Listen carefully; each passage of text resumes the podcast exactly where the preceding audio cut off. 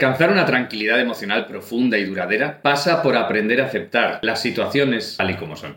Cualquier situación que nos encontramos en nuestro camino nos lleva a generar reacciones. Hay ocasiones en las que reaccionamos de forma exagerada ante eventos estresantes, ante eventos conflictivos, y eso es lo que realmente nos va a llevar a sentirnos mal. Si realmente encontramos ese equilibrio, esa armonía dentro de nosotros, en todas nuestras relaciones, en todas nuestras acciones, vamos a vivir y vamos a generar un impacto también alrededor que nos va a hacer sentir a todos mucho mejor.